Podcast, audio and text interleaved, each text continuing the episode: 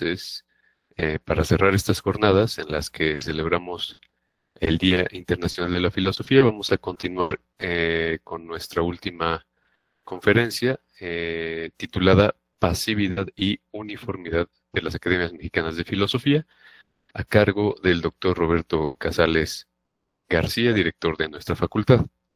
El profesor Roberto es licenciado y maestro en filosofía por la Universidad Panamericana y doctor en filosofía por la UNAM, donde se le otorgó la medalla Alfonso Caso al mérito universitario. Actualmente es profesor, investigador y director académico de la Facultad de Filosofía de UPAEP, donde labora desde 2013. Ha impartido una amplia diversidad de asignaturas, desde ética hasta fundamentos de la educación, pasando por antropología filosófica, historia y lógica. Actualmente es miembro de la Red Iberoamericana Leibniz, de la North American Kant Society y del Sistema Nacional de Investigadores Nivel 1. Y adicionalmente ha publicado cuatro libros monográficos, es editor o compilador de 12 libros más y ha publicado alrededor de 23 capítulos y 17 artículos especializados. Dicho esto, le damos la palabra al profesor Roberto. Adelante, profesor. Muchísimas gracias, Martín.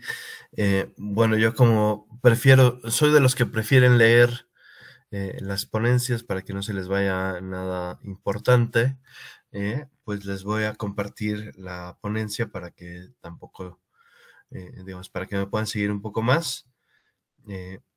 y pues bueno, agradecerles a, todos su presencia. Empieza con una cita de Gabriel Marcel Dice, desde el momento en que pienso, y pensar quiere decir aquí reflexionar, debo no solo constatar el estado extremo, de extremo peligro en el que se halla hoy el mundo, sino también ser consciente de la responsabilidad que me incumbe en esta situación. Casi tres años después de haber publicado Los orígenes del totalitarismo, en 1951, Arendt redacta la preocupación por la política en el reciente pensamiento filosófico europeo, en 1954, un ensayo donde, según Agustín Serrano de Haro, a pesar de su reticencia por la filosofía teórica y académica, Arendt muestra un vivísimo interés por los derroteros de la creación filosófica contemporánea, la académica y la extraacadémica.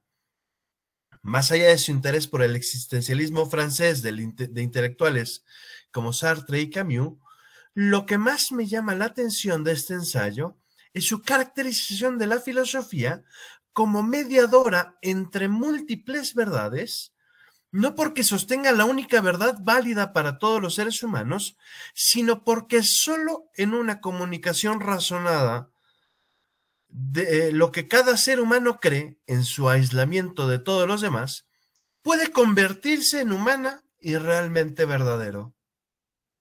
Al caracterizar a la filosofía como mediadora y como necesaria para que exista esa comunicación razonada, Arendt reescribe el famoso adagio medieval según el cual la filosofía es anchila teologie para decir que ésta una vez que pierda su arrogancia respecto de la vida común de los hombres, tiende a convertirse en Anchila Vite para todos los hombres en el sentido en que una vez lo concibiera Kant.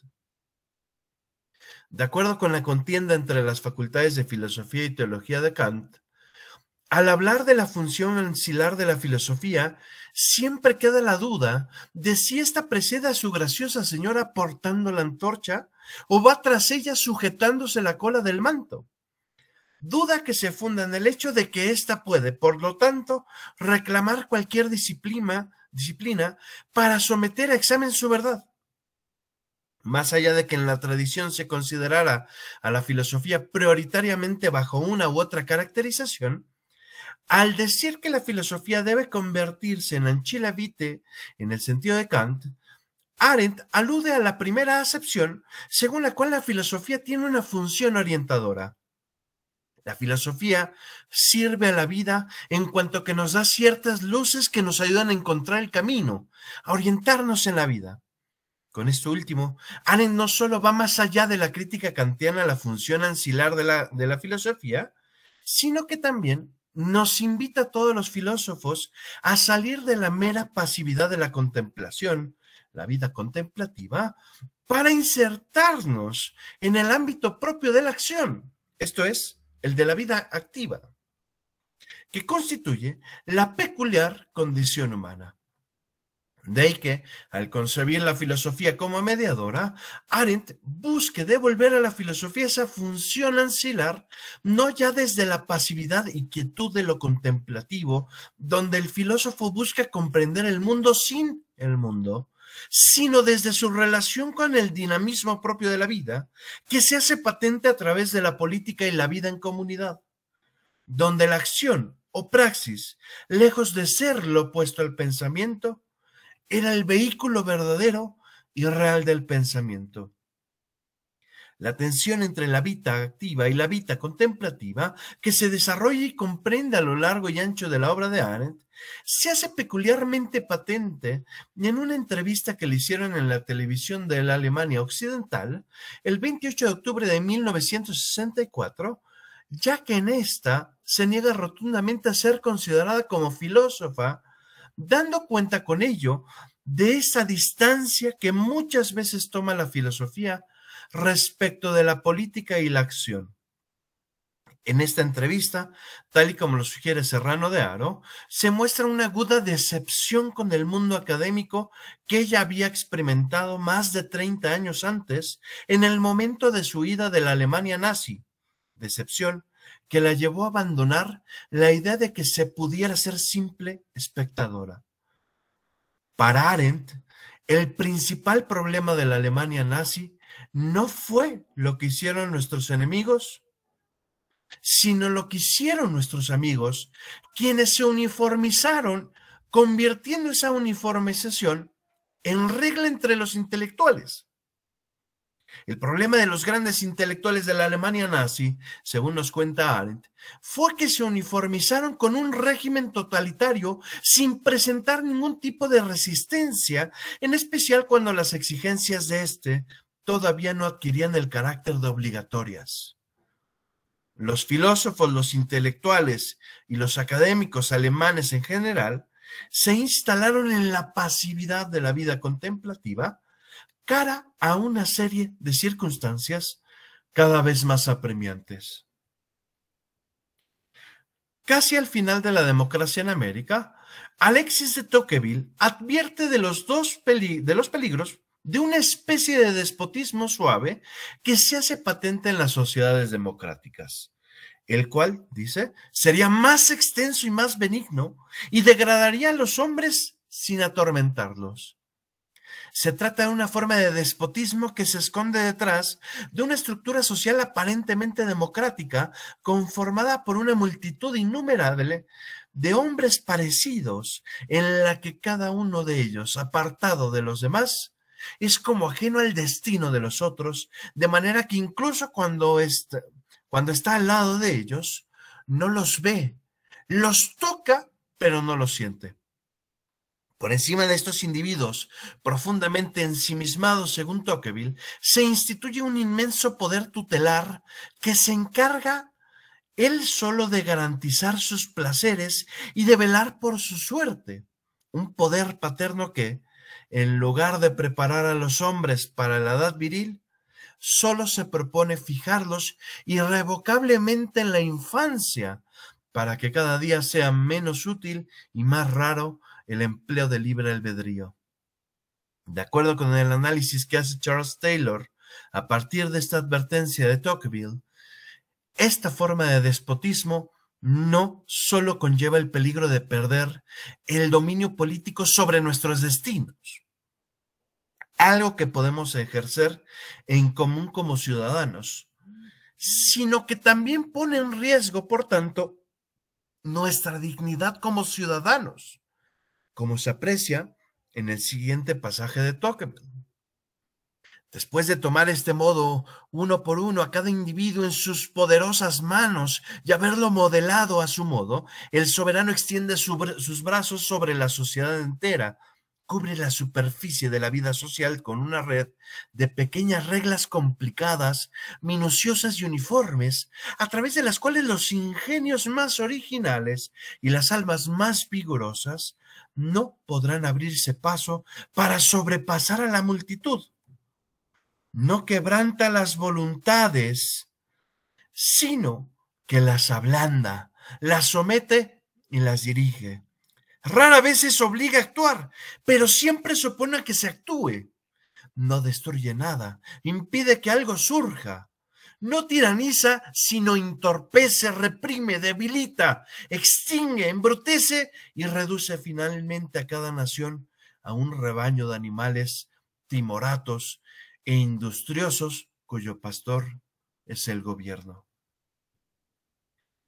Con relación a los peligros que conlleva un poder tutelar de semejante naturaleza, también nos encontramos con la respuesta a la pregunta que es la ilustración de Kant.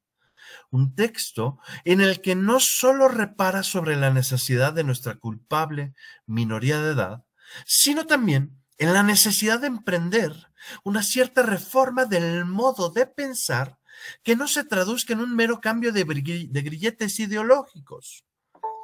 Al estar instalados en un esquema titular de esta índole,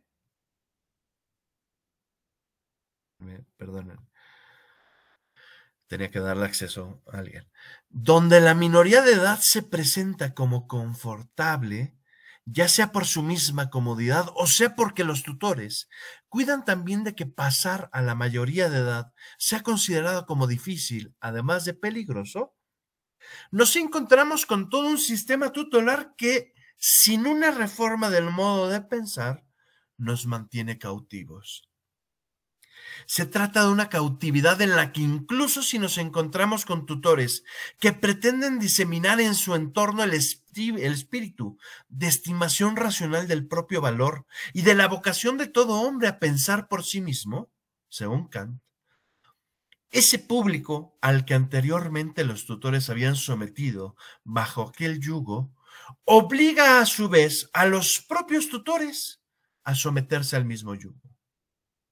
Esto es sumamente peligroso, en especial cuando este sometimiento se ve incitado por tutores incapaces de toda ilustración, que son los más, y cuando esta tutela depende de la propagación de prejuicios que sirven a su vez de grilletes y que terminan vengándose, dice Kant, de sus mismos predecesores y autores. De ahí que, según Kant, solo podamos librarnos de esos grilletes ideológicos y alcanzar una mayoría de edad paulatinamente y no a través de una mera revolución que se limita a derrocar el despotismo personal y la opresión ambiciosa y dominante, para cambiar los viejos prejuicios por unos nuevos, sin producir siquiera una verdadera reforma del modo de pensar. Para que haya un verdadero cambio en efecto, no basta con sustituir una vieja ideología dominante por otra nueva, igualmente ideológica e igualmente perjudicial ya que esto constituye tan solo un cambio superficial, un cambio de forma, más no de fondo, que es lo que se necesita realmente para salir del yugo de ese inmenso poder tutelar del que habla Tocqueville. Por esta razón, según Kant, esta reforma de fondo, y no solo de forma, una reforma del modo de pensar que nos permite alcanzar la mayoría de edad, solo es posible mediante la libertad al menos en lo que respecta al uso público de la razón, el cual se relaciona con la libertad de pensamiento. Acorde con un texto de 1786 intitulado ¿Qué significa orientarse en el pensamiento? Esta última se contrapone a tres cosas. A la coacción civil, a la coacción de la conciencia y al uso arbitrario de la razón. La coacción civil, en primer lugar, es la que, ejerce un poder superior cuando arrebata a los hombres la libertad de comunicar públicamente sus pensamientos. Por más que quitarnos la libertad de hablar o de escribir pareciera no ser algo que se contrapone a la libertad de pensamiento, pensar en comunidad como ya nos lo decía el profesor Paniel, según Kant, es la única joya que aún nos queda junto a todas las demás cargas civiles y sólo mediante la cual puede procurarse a un remedio contra todos los males de este estado. En segundo lugar, Kant habla de la coacción de la conciencia, que es la que se ejerce cuando, sin ningún poder superior, unos ciudadanos se erigen en tutores de otros en asuntos de religión y en lugar de argumento mediante artículos de fe prescritos y acompañados del miedo angustioso, pretenden desterrar todo examen de la razón mediante la temprana impresión en el ánimo. Por último, la arbitrariedad en el uso de la razón que se da cuando en lugar de someter la razón a las leyes que ella misma se da, se sigue la máxima de un uso sin ley de la razón, arbitrariedad cuya consecuencia es que si la razón no quiere someterse a las leyes que ella misma se da, habrá de inclinarse bajo el yugo de leyes que otro le da. Mientras que la coacción civil y la coacción de la conciencia son consecuencias directas de un poder tutelar, el, el uso arbitrario o sin ley de la razón es, según Kant, algo que nos conduce a someternos a un poder tutelar. Más allá de que cada una de las propuestas revisadas, la de Arendt, la de Tocqueville y la de Kant, aluden a un contexto político y cultural distintos entre sí, que también son distintos del nuestro, es posible establecer ciertos puntos de encuentro, en especial si entendemos la pasividad y la uniformización como formas de despotismo suave que nos conducen, por tanto, a instalarnos bajo las sombras de un poder tutelar. Se trata, por tanto, de una forma de despotismo y de tutela que se siguen de la pasividad inherente a la actividad de tantos filósofos intelectuales que, por voluntad propia, han decidido ser indiferentes al mundo de la vida, cara a uniformizarse con un régimen autoimpuesto que termina por someterlos. Me refiero, por supuesto, no a todo filósofo e intelectual, pues eso sería desatender e ignorar el trabajo de muchos pensadores que no se han desligado del mundo de la vida, sino tan solo a un gran número de académicos que, ensimismados en sus ideas y sometidos por voluntad propia a ciertos modelos tutelares, terminan por ser del todo ajenos a las problemáticas que constantemente nos acosan un modelo tutelar que a mi parecer se encuentra íntimamente relacionado con el modo peculiar en que la filosofía se ha ido profesionalizando en contextos específicos, como el de México, donde se echa de menos que estos profesionales, partiendo de una reflexión acerca de su realidad, o que se origina en ella, como señala Hurtado, puedan dar un mayor servicio a la cultura nacional y por añadidura a la cultura universal. Queda claro en efecto que el contexto en el que se desarrolla la filosofía de Arendt la propuesta de Tocqueville y la de Kant son contextos distintos al de México, en especial cuando nos referimos al entramado de circunstancias específicas en el que se fue gestando la profesionalización de la filosofía. No vivimos ni en la época de la Alemania nazi, ni nos encontramos en el contexto específico de la Ilustración, y mucho menos en el periodo en el que se fue consolidando la democracia norteamericana. Esto no significa, sin embargo, que sus críticas y cuestionamientos a la pasividad, a la uniformización, al despotismo y al poder tutelar sean del todo ajenas o estériles para comprender nuestra situación actual como si el problema de la filosofía en México consistiera burda y llanamente en hacer alusión a pensadores clásicos.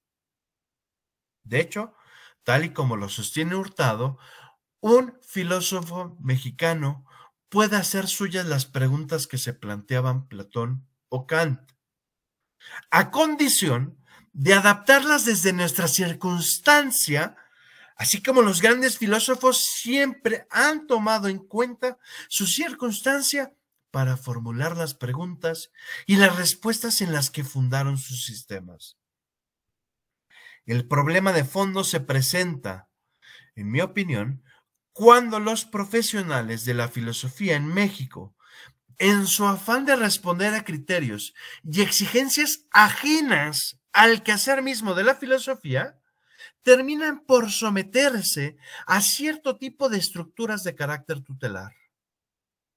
A pesar de que nuestra situación comparada con la de los filósofos latinoamericanos de hace un siglo es privilegiada, dice Hurtado, ya que aunque hemos ganado visibilidad de influencia, aunque hemos perdido visibilidad de influencia, hemos ganado concentración y rigor, el proceso de profesionalización de la filosofía en México no siempre, o al menos no en todos los casos, ha respondido a aquella originariedad y solidez de las que habla Hurtado. Con esto no quiero decir de ninguna forma que no existan actualmente en México o que no hayan existido en generaciones anteriores profesionales de la filosofía que incidan en los problemas específicos del país, atendiendo a nuestras circunstancias concretas y a nuestras necesidades, para lo cual tenemos ejemplos notables como los de sus profesores, pero también como los de Beuchot, Guillermo Hurtado, Paulette Itterlen, Juliana González, etc. Así como también contamos con ejemplos que nos anteceden como el de Villoro, Sea, Caso, Vasconcelos, etc. Mi crítica, que tiene más un tono de autocrítica, se centra más bien en todos aquellos profesionales de la filosofía que absorbidos por la serie de exigencias del mundo académico, con todos sus formalismos y sus vicios, incurren en una suerte de uniformización y pasividad que los vuelve ajenos a la realidad social del país, dando la impresión, como dice Hurtado, de que mientras más avanza la profesionalización, más se pierde en impacto social. Es claro que la filosofía no puede ni debe constreñirse al ámbito de lo político, como si la política fuera la única actividad inherentemente filosófica, que le, le adscribe a Marx, pero esto tampoco significa que debamos eh, seguir inmersos en nuestra pasividad, donde la filosofía en México se vuelve cada vez más irrelevante desde el punto de vista político y social.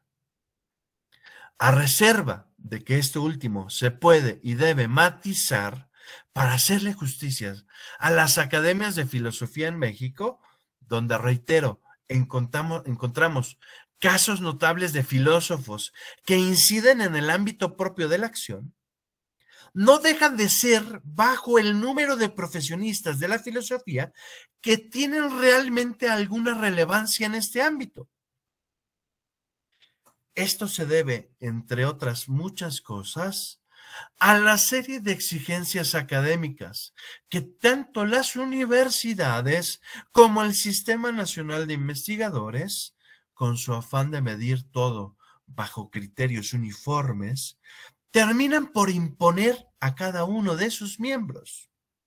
Claro es que uno puede no pertenecer ni a uno ni a otro, pero en un país donde las condiciones económicas y laborales son del todo precarias, más para aquellos profesores e investigadores que no cuentan con una plaza fija, y donde la investigación tiende a ser constantemente mitigada y valorada de múltiples formas, ser un investigador independiente no se presenta como la mejor alternativa.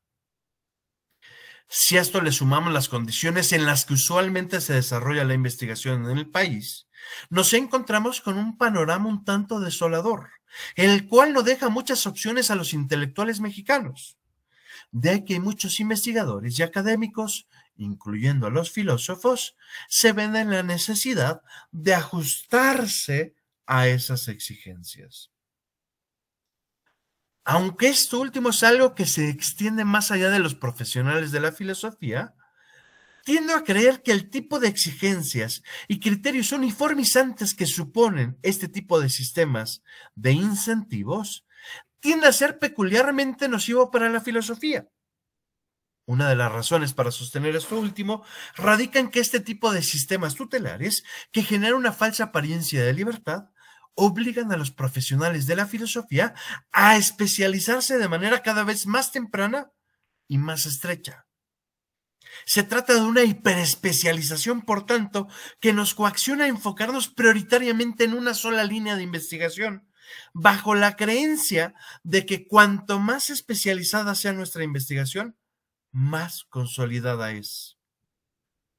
Si a esto le, le sumamos un sistema que privilegia la sobreproducción, o mejor dicho, la evaluación cuantitativa sobre la cualitativa, tenemos como resultado no solo la génesis de un sinfín de prácticas viciosas usadas para inflar el currículo, sino también un cierto frenesí por estar publicando todo el tiempo, incluso cuando lo publicado no sea de la mayor calidad posible. El famoso publish or perish.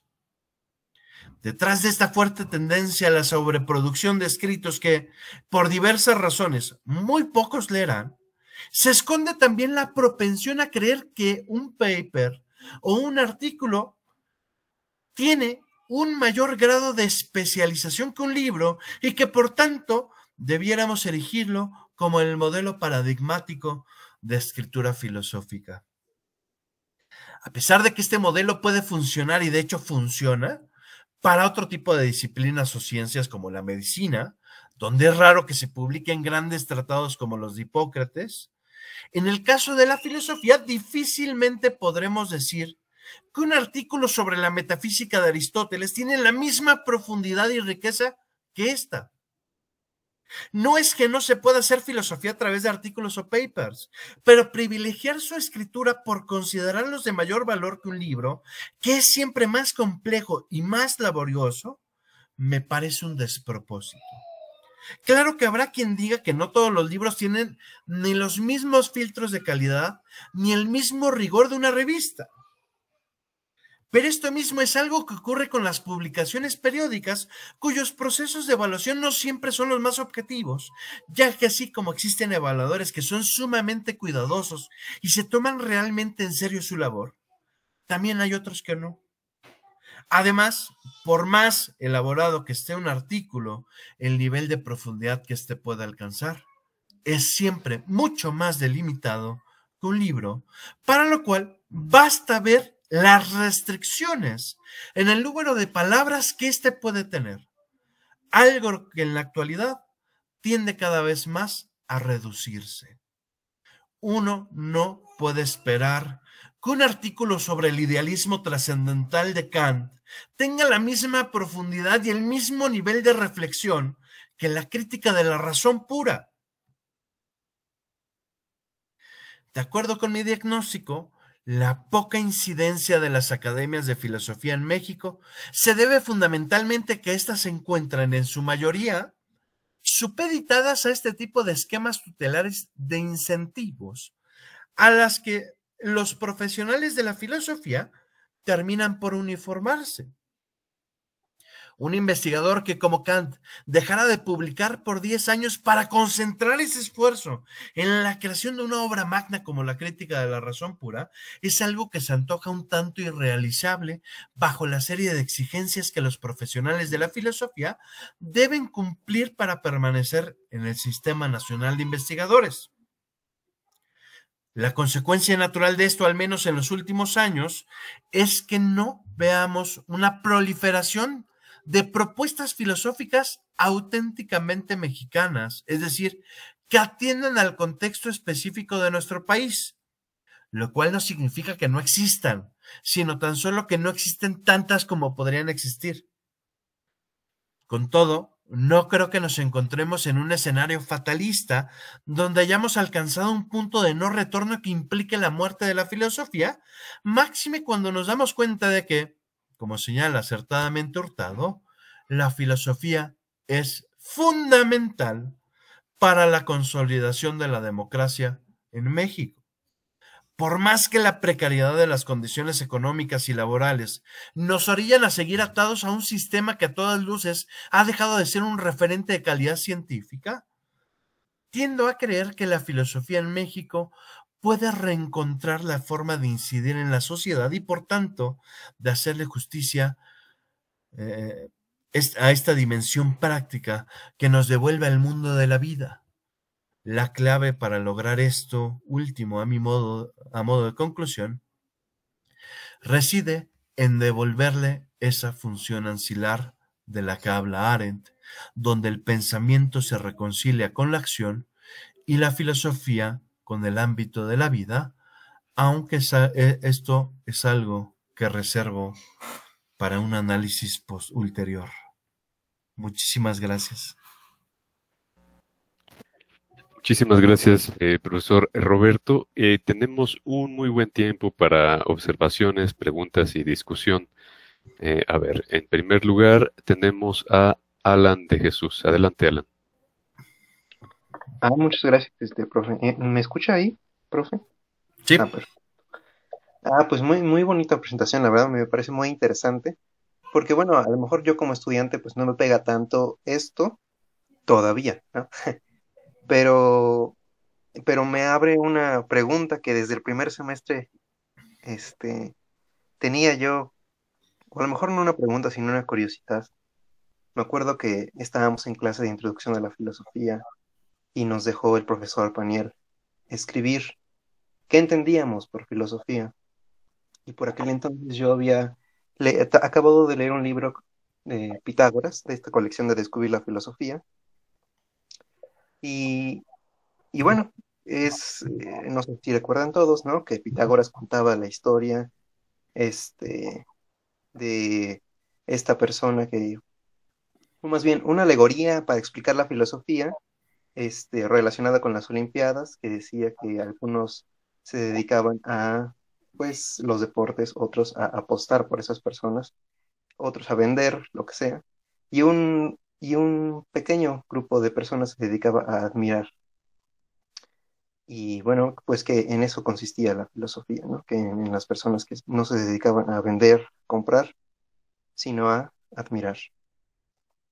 Y me provocaba mucho ruido esta definición, que al principio me había sonado muy interesante, pero me, causaba mucho ruido porque yo decía, ¿cómo puede ser que esta disciplina, que es la madre de todas las ciencias, que toca tanto los problemas humanos, pues sea definida como, eh, como la búsqueda de un conocimiento desinteresado, si es realmente lo que más nos interesa, ¿no? Eh, y el profesor Paniel me decía, no, es que sí, desinteresado porque busca el conocimiento mismo. Y como que cayó un poco la duda, pero después vuelve a surgir con esto. Pero que no realmente si tenemos un interés y por esto está esta disciplina este, en precisamente resolver todos estos problemas profundos. Y bueno, mi pregunta concreta es, pues, ¿qué opinaría usted de esto, profe? ¿Qué opinaría usted de esta definición? A lo mejor yo estoy un poco equivocado, ¿no? Un poco errado en el camino y me gustaría saber su opinión con respecto a estos eh, comentarios de Hannah Arendt, ¿no? Con respecto a la filosofía como tranquila. Muchas gracias, Alan. Eh, a ver, lo primero sería aclarar como el sentido de la referencia a Pitágoras. Eh, que esto también lo dice Aristóteles, ¿no? Aristóteles también dice que la filosofía primera, la metafísica, es, una ciencia estéril, ¿no? De alguna forma. Y cuando dice esto, dice, no está queriendo decir que no tenga ninguna utilidad, o no está queriendo decir que no tenga, que, que, sea ajena al mundo de la vida. Lo que está queriendo decir es que su valor no reside en algo externo, su razón, su, valor no reside en que, me sirve para algo más, algo ajeno a la filosofía, al filosofar mismo. ¿no? Por eso esta idea del saber por el saber. ¿no? El, el, saber que propone la filosofía es útil por sí mismo, es valioso por sí mismo. De ahí si es útil para algo más saber que las cosas son sustancias, tal, bueno, es que eso es irrelevante hasta, cierto punto. Porque después sí, claro que puede tener otro tipo de utilidades, ¿no? Uno podría decir, bueno, hombre, la ética es fundamental para la vida, para orientarnos en el mundo, eh, eh, sí, para, eh, pero digamos que el fin último de la ética no es hacer un manual un recetario eh, eh, para la vida, ¿no? Este, y en todo caso sería algo parecido al, al, manual de Picteto, ¿no? Ahora que lo hemos mencionado en diversas instancias, ¿no? Que más que tener un recetario, que, hombre, el manual de Picteto sí que tiene algunas máximas concretas, eh, digamos, algunas prescripciones muy específicas, tampoco pretende ser un formulario como los que hay hoy en día, digamos, en los libros de autoayuda, ¿no? O libros de otro tipo, dicen, bueno, 10 pasos para ser exitoso, ¿no? Y tú sigas esos 10 pasos y en teoría tendrás que ser exitoso, ¿no? O 10 pasos para ser feliz y, en teoría deberías seguir esos 10 pasos y siguiendo esos 10 pasos deberías ser feliz. Eh, yo no creo que la filosofía, eh, eh, digamos, esté fuera de esta concepción que tiene Pitágoras de la filosofía, ¿no? No, no, no, cuando Arendt está criticando esta idea de que la filosofía parece que pareciera que en algún momento pensamiento y vida se, se, se, separan, está más bien criticando la idea de que la filosofía está atendiendo cada vez menos al ámbito propio de la vida. Y entonces, ¿cómo te explicas? Y esto es lo que Arendt cuestiona eh, fundamentalmente en esta entrevista que le hacen en la televisión alemana. Eh, o sea, ¿cómo te explicas que en un momento donde todavía, o sea, acababa de llegar el partido, el, la, la SS había, acababa de llegar al poder, sí, pero, pero todavía no imponían como obligatorio ciertas prácticas. Y sin embargo, en las universidades lo que vimos es que esas prácticas, previa a que fueran obligatorias, se empezaron a imponer, digamos, sin que hubiera eh, eh, alguna disposición oficial del partido, ¿no? Después sí la hubo. Pero previo a eso, todo el mundo se empezó a ajustar.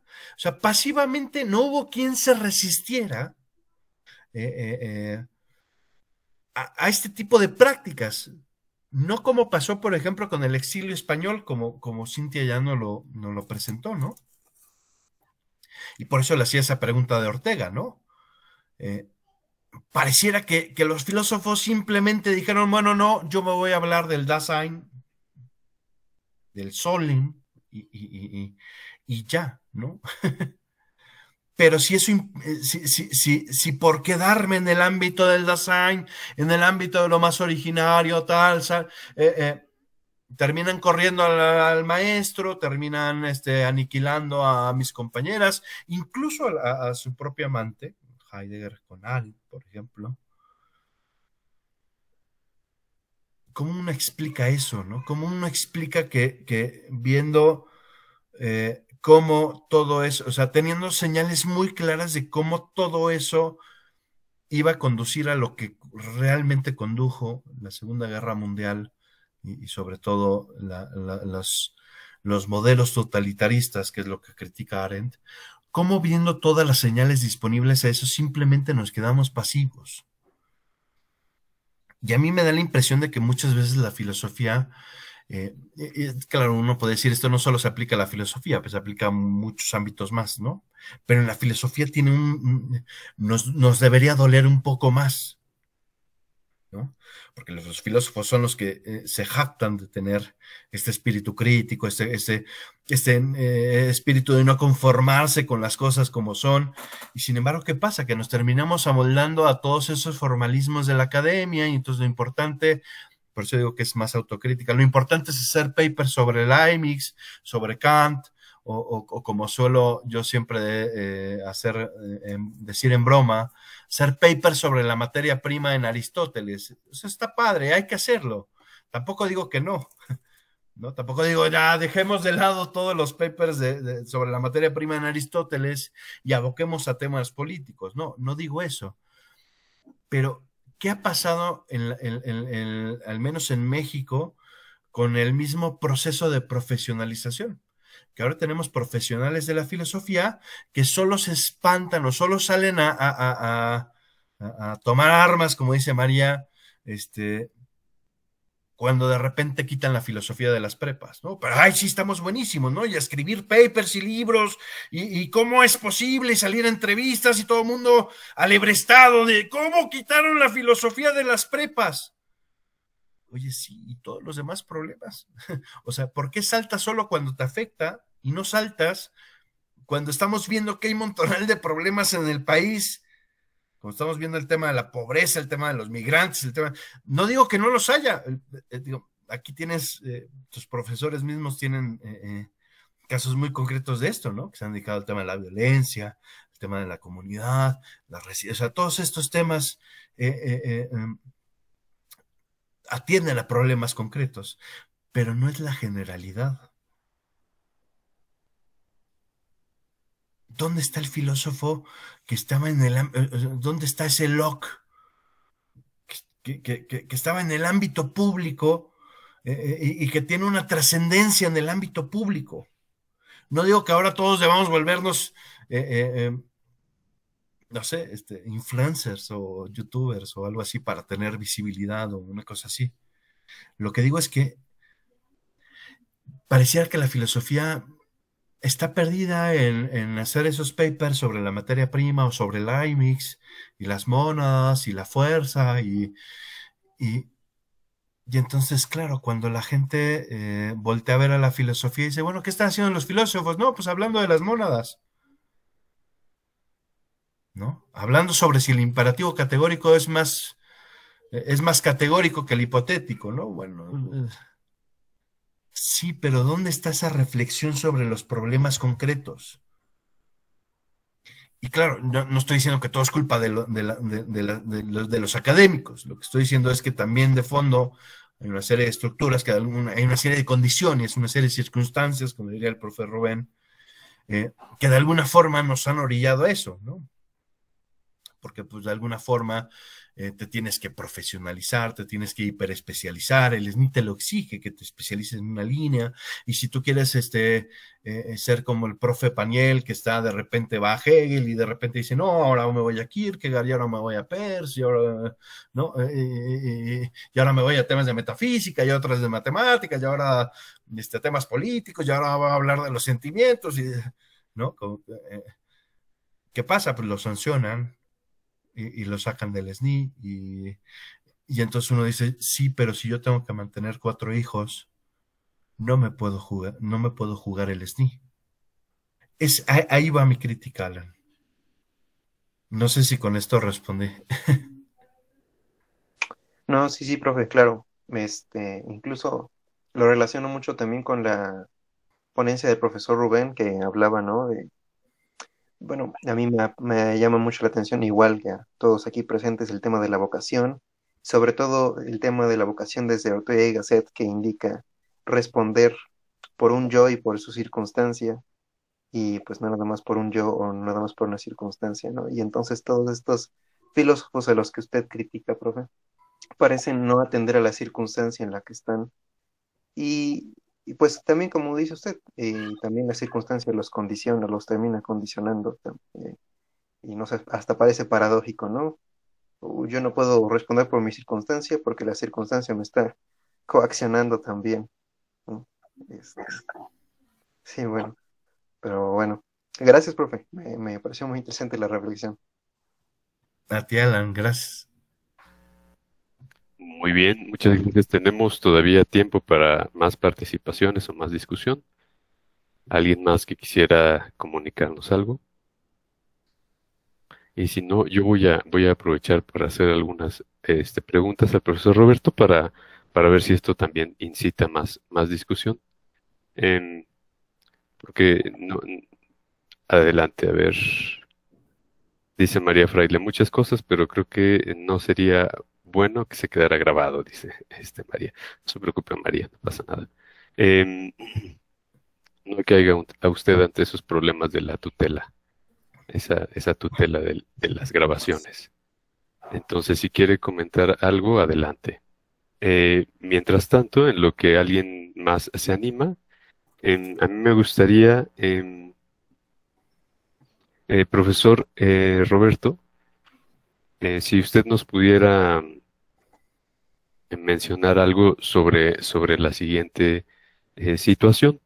Eh, no, es, no es mi intención defender el status quo, pero eh, no sé si nos pudiera explicitar un poquito más cuál sería el problema con el dilema del publisher perish.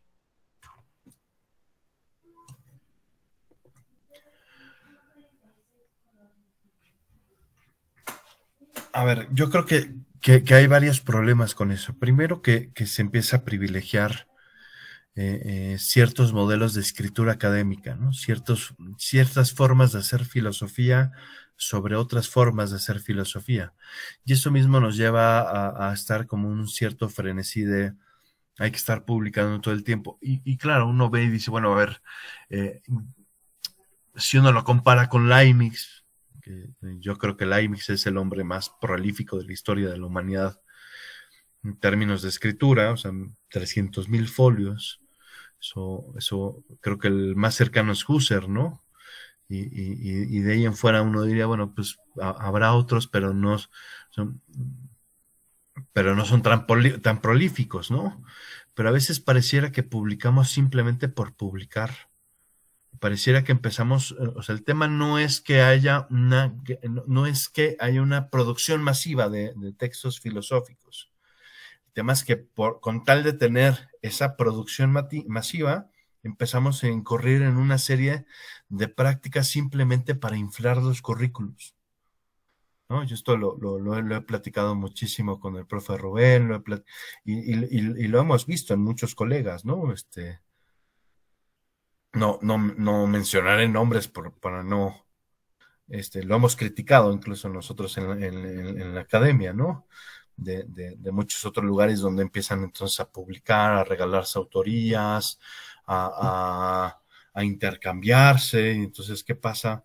Eh, pues que realmente tenemos un currículum inflado de, en el número de publicaciones que realmente no hiciste, que, eh, realmente, eh, es decir, empezamos a encontrar ese tipo de prácticas donde lo importante es ser el académico destacado, reconocido, es ni tres, este, y no, no tanto lo que estás, no, no tanto si lo que estás haciendo realmente es de impacto o no, ¿no? Entonces, eh, eh, pienso, por ejemplo, en eh, decir, cuántos realmente están preocupados por o sea, yo, por ejemplo, en todos los libros que he publicado en las compilaciones, pues siempre te encuentras algún texto que no, que no da el ancho, ¿no? Pero que se, ve que simplemente lo enviaron por cumplir con un requisito y ya. Y, y, eso de, de, repente se vuelve masivo, ¿no? Y, eso yo creo que es el problema, cuando entonces empezamos a hacer las cosas simplemente porque hay que hacerlas, simplemente porque creemos que eso nos va a dar mayor estatus, que eso nos va a dar mayor reconocimiento y no lo hacemos porque hay una genuina inquietud, porque hay una genuina motivación eh, de, de, de, quererse, eh, eh, un compromiso genuino con una búsqueda de la verdad, un, un compromiso genuino de, Y encima de eso le empezamos a meter, empezamos también a sacrificar otro tipo de cosas, ¿no? Yo mi problema no es que se escriba en artículos o en papers, mi problema es que, que, tendamos a creer que, eh, que, un artículo, esto lo, decía Vigo en una entrevista también, ¿no? Decía, no es posible que un artículo sobre la, ciencia de la lógica de Hegel sea más valioso que la misma ciencia de la lógica de Hegel, ¿no? Cuando eh, eh, pues un, joven, digamos, este, pues, bueno, nosotros en general somos jóvenes, para tener un cierto, para destacar en el ámbito académico y sobrevivir de alguna forma, pues tiene que estar publicando todo el tiempo, tiene que, lo, tiene que estar publicando lo más que pueda y lo más pronto que pueda, ¿no? Y esto sí nos debería cuestionar el hecho de decir, ¿y cuándo vamos a llegar a un Kant ¿Cuándo vamos a llegar en ese frenesí de estar publicando y publicando? ¿Cuándo vamos a llegar a tener un Kant que se tomó 10 años en escribir una obra que realmente ha impactado en la historia de la filosofía, ¿no? Y el tema no es un tema de, de, llegar a ser Kant por el prestigio que tuvo Kant, sino llegar a ser Kant por, por llegar a contribuir a la filosofía como lo hizo Kant. Entonces me, da la impresión de que simplemente estamos haciendo papers nuevamente sobre la materia prima en Aristóteles, que no tiene nada malo, es muy bueno, y qué bueno que exista gente que se dedica a eso, pero el problema es cuando todos nos empezamos a dedicar a eso y todos tenemos papers sobre la materia prima en Aristóteles y tenemos en exceso papers de eso.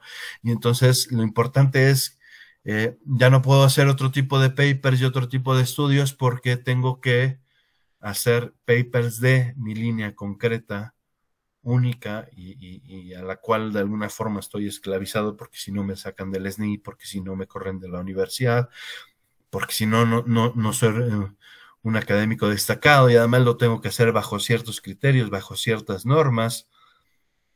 Yo veo, por ejemplo, una de las quejas que, que, que uno escucha cuando uno habla con académicos de más edad, eh, como Victoria Camps o, o así, eh, um, de la cortina, no sé, este, Vigo eh, o, o quien quieran, pues es que todo el tiempo se están quejando. Dicen, bueno, ok, el artículo está bien. Pero ahora cada vez le empezamos además a reducir el número de palabras, ¿no? Está en un fenómeno tipo parecido a lo que está eh, a lo que, ha ocurrido con las redes sociales, ¿no? Solo puedes escribir cierto número de caracteres, ¿no? Y entonces eh, tienes un Vigo que te escribía artículos de 50 páginas, pero que no los puedo publicar en ningún lado, que no le sirven de nada porque no los puede publicar porque todas las revistas te piden 7000 palabras, ¿no? Y eso son unas 15 cuartillas. ¿Y qué haces con un artículo de 40? Cuando el artículo de 40 probablemente tenía mayor, ganaba en profundidad, pues terminas haciendo una cosa más superficial, o lo terminas dividiendo, lo terminas, eh, no sé, o, o, o simplemente renuncias a hacer ese tipo de papers, ¿no?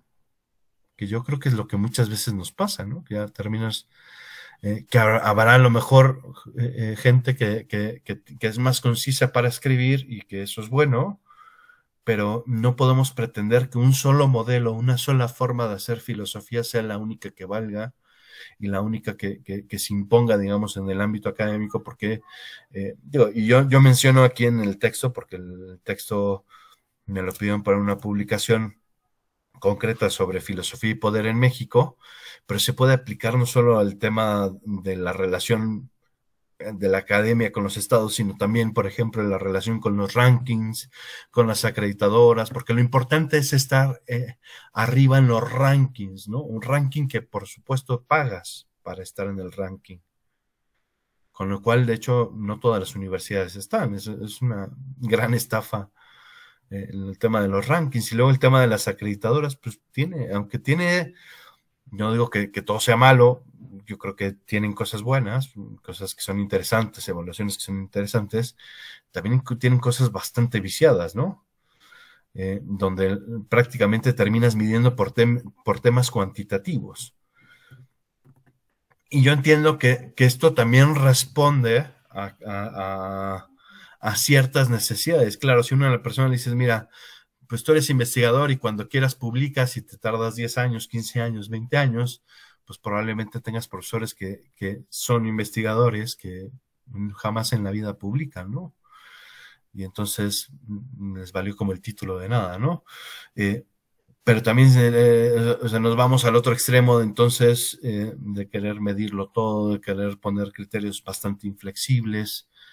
Eh, yo esto lo pongo un ejemplo como ajeno al ámbito académico, pero que lo, lo viví en Roma justamente eh, con el tema del, eh, con, eh, con, las iglesias, ¿no?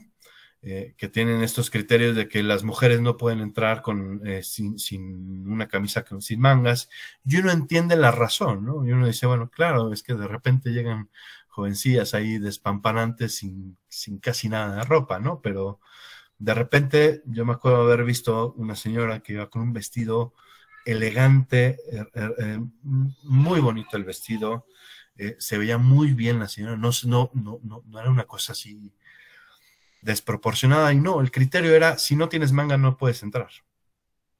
Entonces el criterio se vuelve un criterio muy inflexible y entonces pretendemos encasillarlo todo. Y eso es, por ahí va, por ahí va mi crítica, ¿eh? No. Muchas gracias, profesor. Yo, yo no tengo problema con el publisher page, pero eso ya lo discutiremos. Oiga, pues tenemos una, una contribución de la doctora Cintia. Adelante, doctora Cintia.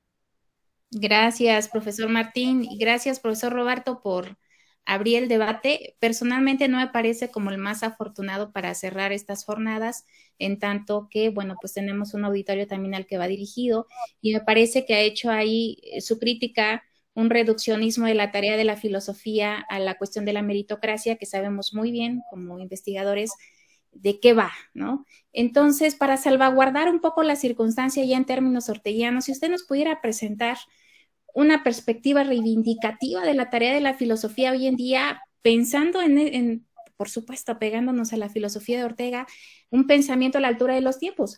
Hay autores, usted tuvo la oportunidad de dialogar con la doctora Camps hace unas semanas, eh, junto con ella, un Manuel Cruz, que claramente, por mencionar tan solo dos, filósofos importantes contemporáneos que se sitúan justamente a la altura de las circunstancias, pensando en eh, poder cuestionar cuál es la tarea del pensar hoy en día de cara a coyunturas históricas importantes que nos sitúan a la humanidad en un...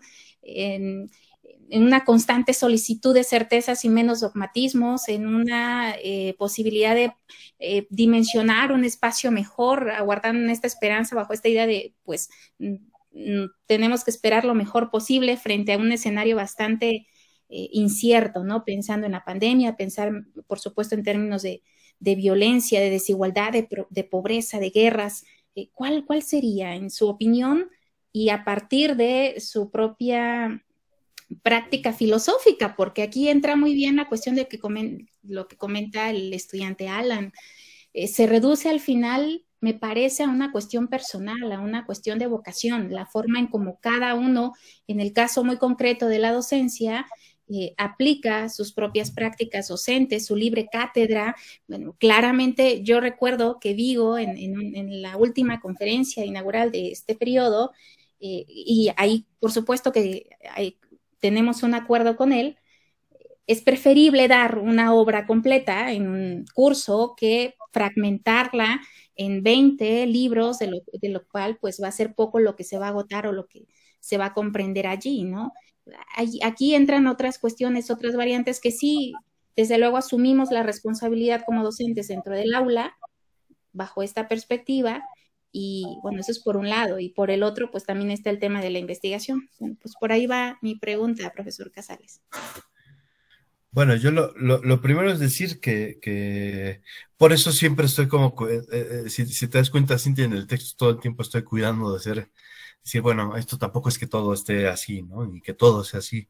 Eh, y eso es algo que he tratado de hacer más frecuentemente, porque antes sí, bueno, siempre he sido más pesimista que, que optimista, lo cual es curioso siendo un laimixiano, ¿no? Es el, el autor optimista por por excelencia, ¿no? Pero eh, a ver, yo lo primero que es... profesor, y siendo la inicial. sí, justo lo primero que hay que hacer es matizar, ¿no? Y decir, no, bueno, a ver, no todo, no todo es así, ¿no? Eh, pero, pero mucho de ello sí, ¿no? Es decir, eh, ¿Cuántos filósofos destacados mexicanos en el ámbito político conocemos? No que estén en la política en un partido, o sea, no, que sean Dussel, este, que además Dussel no es mexicano, y eso es una primera crítica que siempre hago, es Dussel no es mexicano, aunque vive en México y lleva años viviendo en México y conoce muy bien el contexto mexicano, no es mexicano. Eh, lo cual no me presenta problemas, me presenta problemas en decir que solo Dussel sea, Dussel, Guillermo Hurtado, o sea, y podemos poner ejemplos como muy concretos, ¿no? O casos de investigaciones muy concretas que, de repente tienen un problema, y eso es bueno. El problema es que el grosso de, las academias mexicanas estemos sumergidos en, esas dinámicas, ¿no? Y por eso... Eh, cuando empecé a formular este texto, lo primero que dije es, bueno, no, lo, menciono casi al final, pero la intención inicial, digamos, del texto es, decir, que es más una autocrítica. Porque esa es la forma en la que me enseñaron a hacer filosofía, porque eso es lo que yo he visto. La mayoría de mis profesores de filosofía eran profesores que se dedicaban a comentar y eran grandes comentadores. Y eso no está mal. No, es, no es que de repente digan, no, ya, que no existan los comentadores filosóficos, no, es que eh, incluso para hacer filosofía, mismo Aristóteles, este, empieza la metafísica y empieza comentando lo que se dijo en la tradición, o sea, eh, no, no, no voy en contra de eso, pero que de repente eso se vuelva el, único contexto donde lo importante es entender a Kant en el contexto de Kant, eh, solo desde Kant, ahí es donde ya me empieza a hacer problemas. Porque entonces tenemos una visión bastante restrictiva de la filosofía. ¿Y qué, qué, qué es lo que tiene que, pasar? Que poco a poco vayamos dando ese paso, para mí como los, ejemplos más claros de, cómo esto se puede convertir en algo más, son dos filósofas, eh, eh, una es Nussbaum y otra es Kosgar, ¿no? que parten siempre de, un estudio, o sea, Nussbaum parte siendo una gran aristotélica, eh, Kosgar parte siendo una gran kantiana, de herencia rolsiana, y cómo a partir de eso, misma Anscombe, por ejemplo, que también parte de ser una gran estudiosa de la filosofía antigua, y de repente llega un punto donde ya uno dice, esto ya no es Aristóteles, ¿no? Ya, ya lees a Nussbaum y dices, esto, esto no es Aristóteles. Esto no, esto no es filosofía antigua, que tiene un, que tiene eh, dejes de, sí, muchos, pero ya no es, ¿por qué? Porque ya está hablando de eh, la mujer que está en la India, que, que, es soltera, que tal, tal, tal, y en un contexto contemporáneo, en un contexto actual, eh, donde sí toma elementos aristotélicos, pero ya los ha transformado, digamos, para atender a un problema real, digámoslo así. Y, me da la impresión de que en México todavía, en ese sentido, la misma profesionalización de la filosofía nos, está llevando hacia un cierto camino y hay que buscar las vías como son estas jornadas, buscar conversatorios, buscar otro tipo de espacios donde podamos fomentar otro tipo de diálogo, donde podamos atender otro tipo de problemáticas porque si no, entonces vamos a terminar todos haciendo papers sobre la materia prima de Aristóteles. Y, el problema no es la materia prima y mucho menos Aristóteles. El problema es que creamos que la filosofía se reduce a eso. La filosofía tendría que estar atenta a, lo que está pasando hoy. ¿No? La filosofía, no, no, yo, a mí no me cabe que haya un Dussel que esté eh, totalmente digamos, eh, pasivamente, eh, incluso diría yo hasta críticamente, ad hoc a, un sistema que a todas luces tiene mucho que desear, ¿no? Pero como eso nos ha pasado, a mí me sorprende que que en México los filósofos solo hayan tenido un papel destacado público cuando amenaz, cuando Calderón quitó Calderón o Fox, no recuerdo cuál, quitaron la filosofía de las prepas y entonces todo el mundo saltó y ahí sí todo el mundo, todas las academias y firmamos cartas y firma y, todo el mundo se empezó a lebresar de que cómo van a quitar la filosofía de las pues por mí si la quitan, si los filósofos son malos dando clases en prepas que la quiten. Prefiero que lleguen a la universidad sin estar vacunados en contra de la filosofía que tengan una mala formación filosófica donde, claro, ¿por qué la quitan? Porque no le ven la utilidad, porque no le ven, dicen, ¿y eso qué? O sea, van a estar comentando ahí sobre las mónadas, qué padre, pero, pero, ¿y eso qué? Y entonces uno dice, ¿y dónde hay un Gauss? ¿Dónde hay un Ortega? ¿Dónde hay un, una Edith Stein? ¿No? Una Zambrano. Eh, ¿Dónde están esos, esos filósofos que están atentos a, al mundo que los rodea, que están, no, yo tampoco creo eh, que esto sí lo hace Arendt, ¿no? Arendt sí cree que la filosofía se tendría que reducir a la política, ¿no? Que esa sería la verdadera filosofía, pero, pero creo que a veces hay que eh, salir, buscar esos otros espacios, ¿no? Por eso yo creo que todos aquí tenemos nuestros pequeños pininos donde de repente salimos, hicimos, este, por eso ponía el ejemplo del tema de la violencia, ¿no? Que sé que el profesor Rubén ha hecho muchas contribuciones en este sentido, ¿no? Que ya eh, eh, salimos de estos comentarios y, y vamos un problema y tal, y de repente un, un, paper sobre cómo la noción de empatía de Stein resuelve un problema, el tema de la inclusión, y entonces ya no estamos en el comentario de, de ver si, de, de, de, estar solo en un ámbito exegético, ¿no? De, que esto pasa mucho, por ejemplo, con los kantianos, ¿no? Los kantianos son como muy, muy estrictos con esto, ¿no? De, no, es que a ver, esto solo se entiende así desde, eh, por ejemplo, la crítica que hizo a la coacción de la conciencia, bueno, eso solo se entiende desde el contexto religioso de la, de la Prusia eh, del siglo XVIII, de finales del siglo XVIII, principios del siglo XIX, que es lo que le tocó vivir a Kant. Y uno dice, sí, pero esa crítica a la conciencia se puede aplicar hoy en día en muchas formas. ¿No? Eh, ¿Y qué pasa? Que de repente si uno empieza a salirse del huacal, no, eso no es lo que dijo Kant exactamente, porque lo importante era, era comentar a Kant desde Kant, sin salir de Kant. No agarrar y decir, oye, mira, esto que dice Kant me podría ayudar a comprender este fenómeno que se da acá. Un poco como lo que hizo Hurtado con, con, con la noción de dispositivo de Foucault, ¿no? Esto que se da en Foucault, en el contexto de Foucault, se puede aplicar para entender este fenómeno. Que este fenómeno lo estamos viviendo.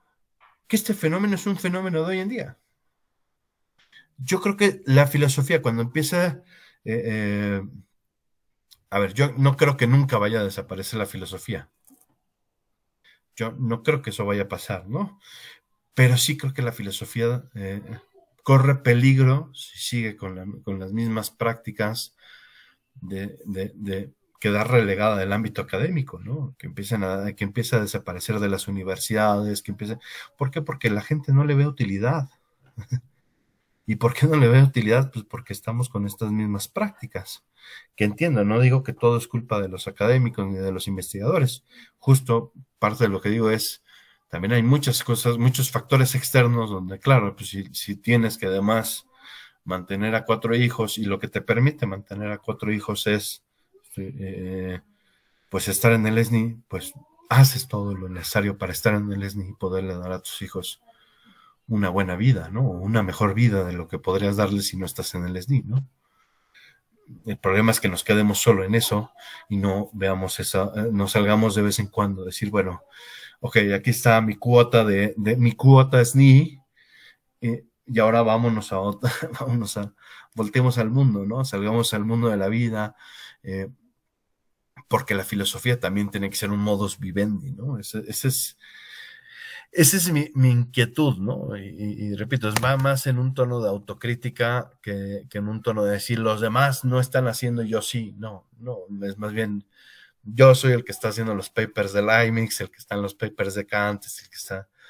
Y, de repente hay que salir también y buscar ese espacio para que te obligue de alguna forma a decir, eh, también hay que salir a a leer a Arendt, porque no solo, no, no todo es Leibniz, no todo es Kant, hay que leer a Arendt y hay que ver cómo Arendt también atiende un problema y cómo eso me ayuda a comprender un fenómeno que yo estoy viendo en la actualidad, que claro, tampoco solo es de México, que ese es un problema también de otra índole, pero que en México tiene ciertas peculiaridades, ¿no? Y que también viene pues con toda esta serie de exigencias de las universidades y de los rankings y de donde lo importante es estar posicionado y entonces vemos montonal de vicios donde lo importante es tener egos inflados, digo, currículos inflados, eh, eh, ¿no? Y entonces lo, yo tampoco tengo problema con que haya proliferación de papers en sí mismo. el problema es todo lo que implica eh, o todo lo que terminamos haciendo simplemente para inflar el currículum, ¿no? Yo veo muy cuestionable, por ejemplo, que en Europa eh, y, que bueno, también se escucha en México. Yo lo veo en el grupo del SNI, en el grupo de becarios de CONACIT, este, estos eh, eh, directores de tesis gandallas, ¿no? Que le piden a su, a su estudiante publicar y le ponen luego su nombre y entonces realmente se están robando el crédito de un texto que no hicieron, donde ellos no hicieron nada, ¿no? A mí me parece eso de las prácticas más viles que hay, ¿no? Es como un académico que se dice que, que busca la verdad, termina haciendo ese tipo de cosas, ¿no? Eh, sin embargo, lo hacen y entonces de repente dices, claro, este, ¿cómo publica el académico 50 publicaciones al año? Pues no porque tenga esa creatividad para hacerlo, sino porque eh, eh, de, alguna forma abusa. Una cosa distinta es el trabajo colaborativo, ¿no? Donde, por ejemplo, bueno, yo lo he hecho mucho con, muchos, ¿no? De, oye, mira, yo hago una cosa, tú, tú haces la, la complementas, tal, pero, pero hay trabajo de fondo, ¿no? pero yo no me atrevería a poner mi nombre en algo que no hice yo, donde no tuve algo que ver. No sé, es, por ahí va mi, crítica y creo que la respuesta es, volvamos al, al ámbito de la vida, volvamos a, esa, a, recuperar esta idea de que la filosofía tiene que ser un modus vivendi, que por tanto tiene que estar vinculada a, la vida, a los problemas que tenemos enfrente, la migración, los migrantes, el tema de, la pobreza, de la indiferencia, el tema de desigualdad en México, y no solo esos problemas, porque también tampoco es que todo se, se fragua en el ámbito político, ¿no? Que de repente digamos, oye, ¿sabes qué vamos a hacer? Vamos a hablar de la conciencia, pues vamos a ver qué están haciendo los neurocientíficos hoy en día, no nada más lo que dice Leibniz sobre la conciencia, ¿no? Vamos a ver qué están haciendo de, ¿eh? ¿qué, está diciendo la psicología? ¿Qué está diciendo la, la neurociencia? ¿Qué está diciendo hoy en día? ¿No? Más allá de si Leibniz dijo que la conciencia era tal cosa, ¿no? Es por eso ahí, ahí va mi crítica, ¿no? Muy bien, muy bien. Sí, sobre todo que la dimensión de autocrítica no se tiene que encerrar sobre sí misma, ¿no? Sino que eh, poder establecer vías de solución eh, lo, bien ya lo advierte Kant, el filósofo debe ayudar a comprender y a plantear posibles cambios. Y en este sentido, pues, la práctica de la filosofía parte, tiene un punto de partida, que es la tarea del filósofo, comprometerse cabal y seriamente con la realidad que quiere comprender. Y por supuesto que adquiere un compromiso, un compromiso que pues nos lleva pues a a poder pensar muchas de las problemáticas que hoy como sociedad, no solo como comunidad filosófica, estamos viviendo. Pero bueno, profesor, si pudiera usted darles un mensaje esperanzador a nuestros estudiantes frente a una de las realidades, no es todo, no es, no es eh, em, eh, desolador, es lo que pasa un poco con cuando leemos a, Bauman, a Byung a, a, quién más, a Lipovetsky, desde la literatura a Mario Vargas Llosa, que claro, se manejan con categorías de liquidez, de, efímero, de, espectáculo, eh, de consumo, etcétera, ¿no? Pero son autores que nos presentan un diagnóstico muy importante de la sociedad, de, del arte, de la cultura, de, de muchos temas, pero no encontramos en ellos vías de soluciones alternas. Como diagnóstico histórico social está muy bien, pero no nos presentan vías alternas. Yo vengo a encontrar, por ejemplo, en Adela Cortina, sí una propuesta de ética más importante de cara, por supuesto, a estas problemáticas. Entonces, claro, la autocrítica no solo se tiene que quedar allí, sino tiene que poder eh, refrendar posibles vías de solución y de actuación al respecto. Claro, es que de entrada, cuando nos solemos enfrascar un poquito en esta idea de que la filosofía tiene más preguntas que respuestas, y claro, eh, eh, en la filosofía, el arte de la filosofía, digamos, si es que me permiten esa expresión, eh, reside más en el, en el saber preguntar, sí, pero, pero también tenemos que responder, ¿no? Aunque, aunque sabemos que nuestras respuestas tienen un carácter limitado siempre, eh, también tenemos que generar esas propuestas, ¿no? Porque si no, entonces simplemente, que eso es lo que pasa un poco con, con Bauman, ¿no? A mí me gusta mucho Bauman porque es un gran analista, de, eh, o sea, que nos ayuda, si, si, si, lo tuviera que decir de alguna forma, nos ayuda a describir muy bien la situación pero no nos dice ni las causas, ni nos dice cómo salir en efecto, ni, ni simplemente describe, dice, esto está pasando, ¿no? O sea, ahí viene el tsunami, el tsunami es así, ya está, la ola mide tanto, tal, este, si llega con tal fuerza va a pasar tal cosa, tal. Sí, pero, ¿y, entonces qué hacemos? No, bueno, ahí está el tsunami, ¿no? Yo simplemente lo anuncié, ¿no? Y entonces ahí es donde el filósofo tendría que retomar y decir, bueno, no, mira, a ver, podemos esto, ¿no? Muchas gracias, profesor. Adelante, doctora Olivia.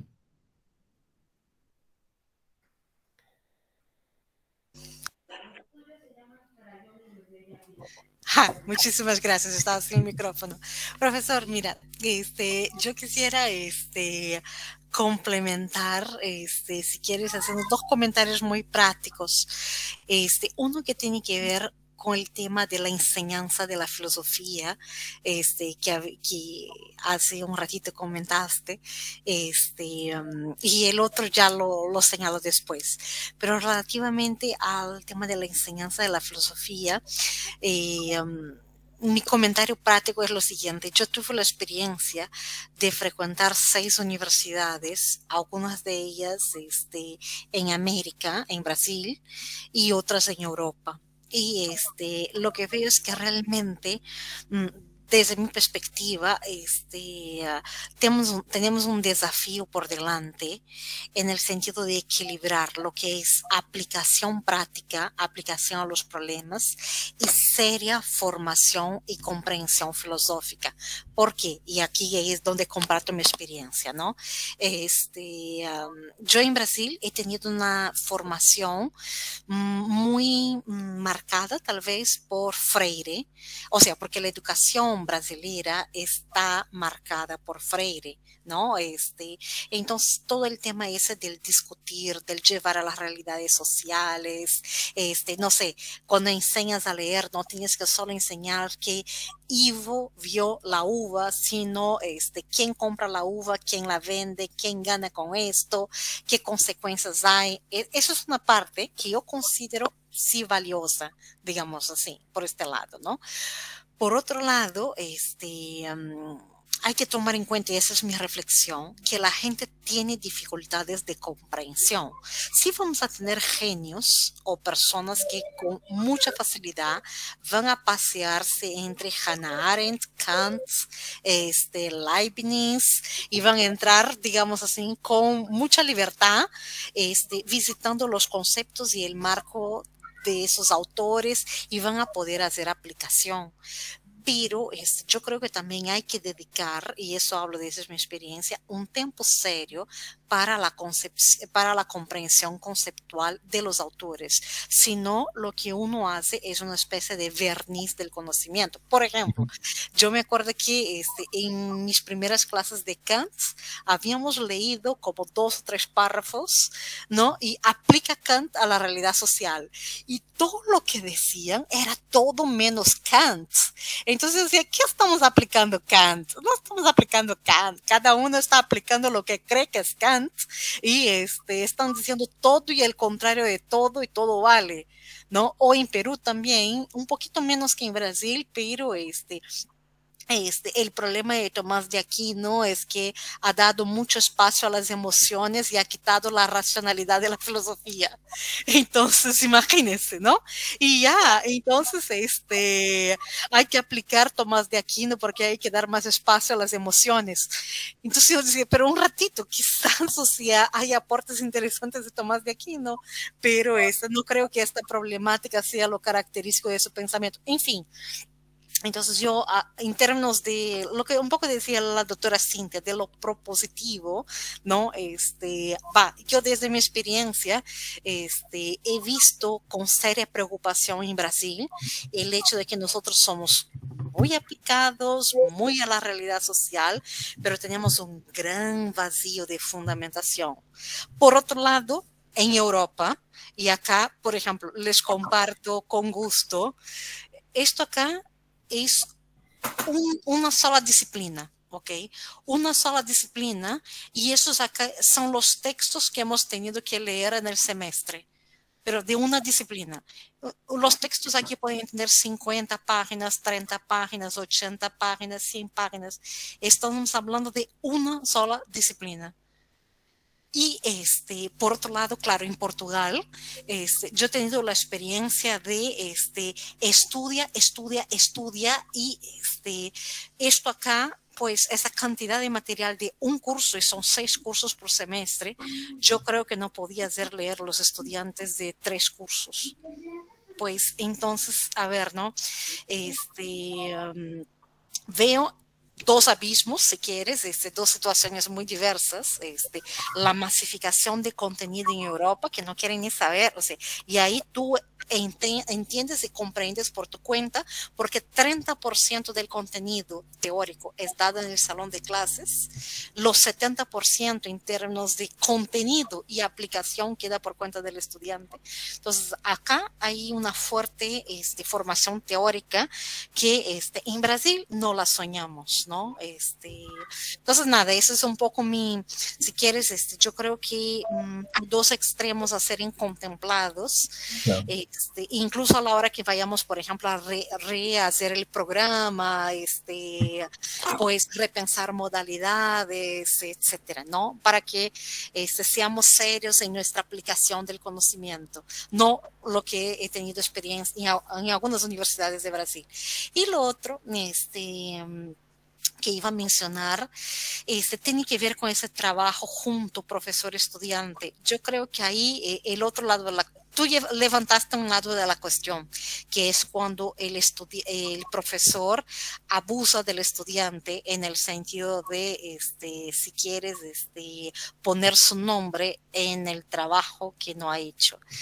Por otro lado, está también yo creo que hay que alimentar la confianza entre profesor y estudiante cada vez más, porque este, el otro lado de la cuestión es el estudiante este, creer que el profesor está abusando de él o no poner el nombre del trabajo del profesor, cuando el profesor ha investido horas de investigación, de corrección, etcétera. Es decir, no, cuando un profesor acepta poner el nombre en un trabajo de, un estudiante, también está de alguna forma haciendo pública, queriendo hacer pública que endosa este trabajo. Entonces, por ejemplo, en Europa, este, yo tengo un profesor que acaba, un catedrático, que acaba de poner su nombre en un trabajo donde yo hice el 90% y él hizo el 10%, ¿no? Pero ese 10% fue fundamental. Y además ha leído el trabajo y me lo ha corroborado de punta a punta. Este, entonces, a ver, que él lo haya leído de punta a punta, lo haya corroborado, este, lo haya corregido este, en lo que tenía y que además declare que que firma abajo y que quiera hacer público junto conmigo es un ultra plus. ¿va? Este, no lo haría con cualquiera. Entonces, hay esos dos lados de la cuestión, sin invalidar, obviamente, lo que dijiste, porque yo creo que hay también la trampa, ¿no? Este, toda esta cuestión muy fea en el mundo académico, este, pero hay el otro lado también, en términos de este, que los estudiantes sepan que en este trabajo, este, digamos, profesor, estudiante, este, hay un win-win, digamos así, ¿no? Es, El estudiante se gana con el aporte del profesor y este, el profesor también en hacer público que está trabajando esto. Claro, eh, pienso que sabes con, con esto último.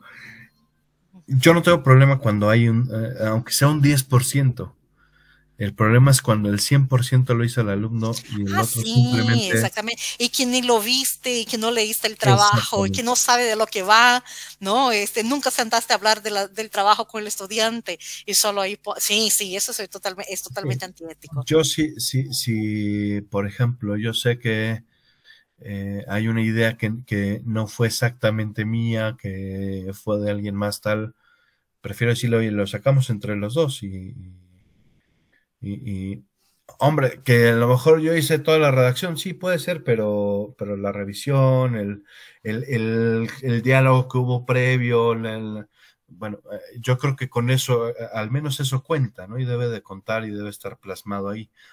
Yo mi queja es más bien cuando está esta otra actitud que me parece que es un poco más gandalla, decir, no, yo hago el 100, eh, simplemente hago, hago como que te lo corrijo y, no te mandé ninguna corrección, te lo mando, lo publicas y yo gané una publicación más. Y, si encima tienes a, 10 estudiantes que hacen eso y hacen 10 doctorantes que, tienen que sacar 4 o 5 papers, eh, eh, pues bueno, uno dice, bueno, oye, ¿por qué el profesor se publica 30 papers al año? Bueno, porque pues no porque él haya hecho algo realmente de revisar, ¿no? Eh, yo eso lo he visto mucho, en, sobre todo en España. Eh, no sé si en otras, porque no conozco en, otros lados, ¿no? Pero, y, lo he escuchado mucho también en México, ¿no? Que hay muchos asesores que son así, ¿no? Que se, roban el trabajo de, de, de alguien más, ¿no? Yo alguna vez le decía a mi hermano, oye, vamos a publicar tal cosa, que tú te dices, mira, yo la complemento acá con una parte de filosofía, tal. Eh, y me decía, sí, bueno, pero hay que ponerle el nombre del, del asesor. Y yo, sí, pero la asesora, ¿qué hizo? Y me decía, no, bueno, es que, es que, es que cuando estaba haciendo la tesis ella me dirigió. Y yo le decía, pues sí, qué padre, pero, pero ¿qué hizo? Nada, entonces pues, no merece ningún crédito, ¿no? Y, yo soy más como tajante en eso de, no, a ver, no hizo nada, no merece crédito. ¿Por qué le vas a dar crédito a alguien inmerecidamente, no? Y además de una forma muy deshonesta, me parece. Claro que si hay un, esfuerzo, aunque sea mínimo, aunque sea, aunque hubiera sido el 5, no el 10, el 5, dices, bueno, ese 5 valió la pena. Ese 5 le valió la pena a lo mejor ser un segundo autor, ¿no? Eh, nunca el primero, ¿no? porque luego también ahí empieza a haber una, un, desequilibrio, ¿no? Este, por ejemplo, el último artículo que publicamos el profesor Rubén y yo, el profesor Rubén decía, oye, me toca a mí primero, y, cuando vimos la proporción de trabajo le decía, claro, tienes toda la razón porque en efecto, al final tú terminas haciendo más. ¿no? Entonces, tiene sentido que tú seas el primer autor y yo el segundo y no tengo problema, ¿no? pero es, guardar ese tipo de, relaciones de proporcionalidad, de justicia, de, no querer decir esto solo es mío y ya, y, no sé, eso. Eh, yo, por ejemplo, en, mi currículum, aunque yo sea el director, no significa, por ejemplo, en la parte de organización de eventos, aunque yo sea el director de filosofía, no por eso significa que todo lo he organizado yo. Entonces, ¿qué aparece que he organizado yo? Por lo que en sentido estricto yo he tenido algo que ver. Poco, mucho, más, menos. A lo mejor algunos no los he puesto, pero, pero tampoco me gusta robarme el crédito de alguien más, ¿no? Y decir, hombre, las jornadas esteinianas las hice yo, ¿no? No, pues las hizo el profesor Rubén.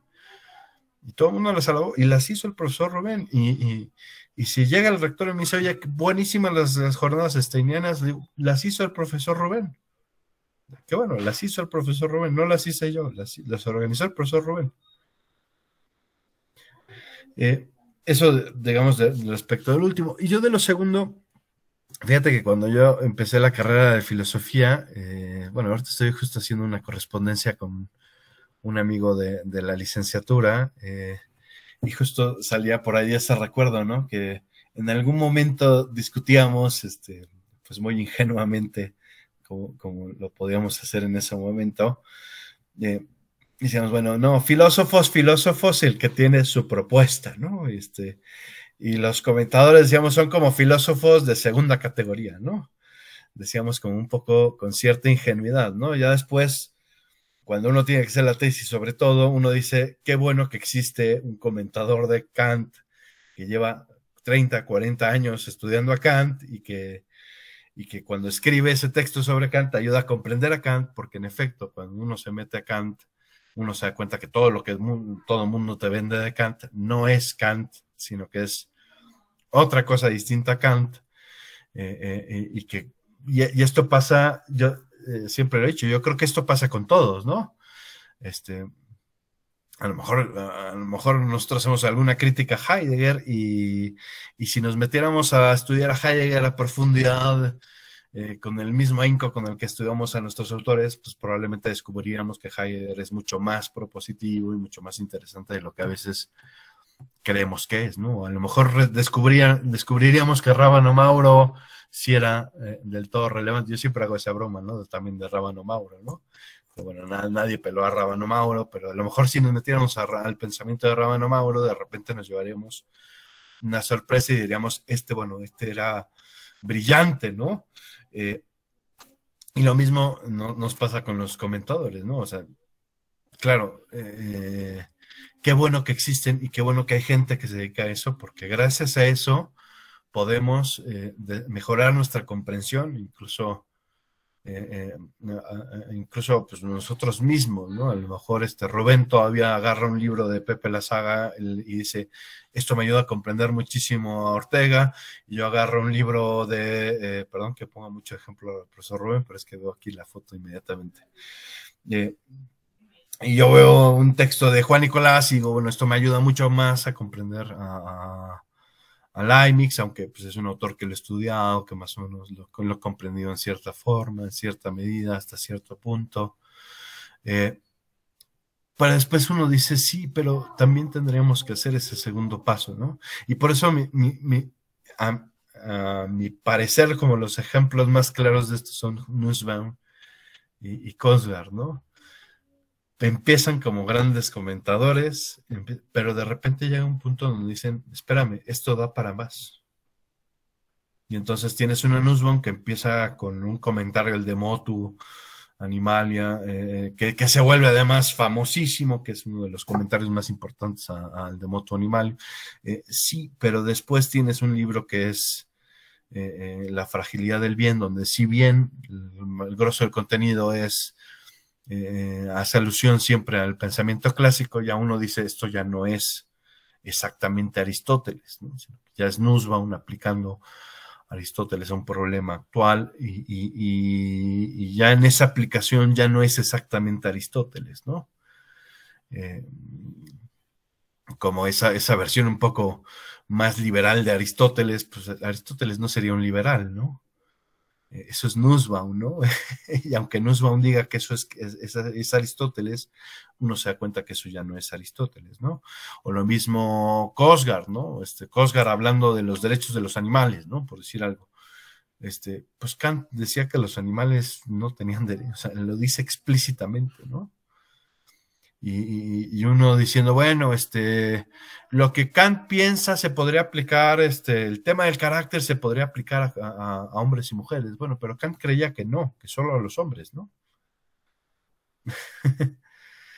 Eh, y, entonces, yo creo que ahí es donde tenemos que también empezar a hacer esos, esos esfuerzos por decir, ya no solo se trata, y esto eh, también lo, he platicado mucho con el doctor Medina, de, me dice que eso es lo que más le gusta justo de los levinacianos, ¿no? Dice, bueno, lo, más interesante de los levinacianos es que no están metidos en temas exegéticos de si en tal texto eh, eh, cambia el, el, el, ¿no?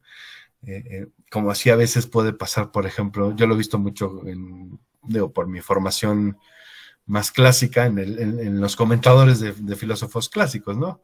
Que la discusión es si el to y el ta y el artículo en acusativo y en...